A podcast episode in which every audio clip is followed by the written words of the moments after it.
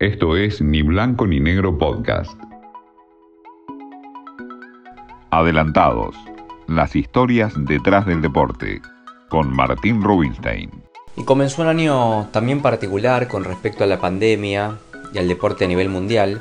Y vamos un poco a la planificación de este 2021 con un torneo de tenis que generalmente comienza la segunda quincena de enero, como es el Australia Open. Con toda la cuestión del coronavirus, los organizadores han decidido que el mismo certamen arranque el 8 de febrero, con una cuarentena estricta de todos los jugadores. Pero lamentablemente, en este camino inicial, algunos de los vuelos provenientes de Europa han llegado con jugadores positivos y esto cambia la planificación en cuanto a los deportistas.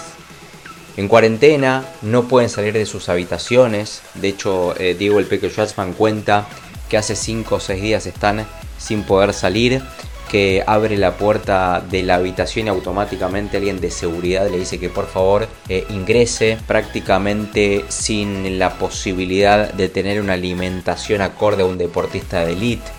La situación es compleja, es complicada. Y esto lo trasladamos a lo que va a pasar en eh, la Copa América, junio-julio, a disputarse en la Argentina y en Colombia, que ya los organizadores han eh, comentado por lo bajo que si el torneo se va a disputar sin público, prefieren que se suspenda.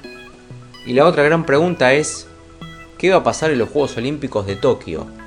Que hace 8 meses están planificando con algunas aplicaciones de internet para que los deportistas bajen aplicaciones que digan si tenés o si tuviste COVID positivo, pero la logística, si bien empieza a funcionar, está claro que es muy difícil que se pueda llevar a cabo.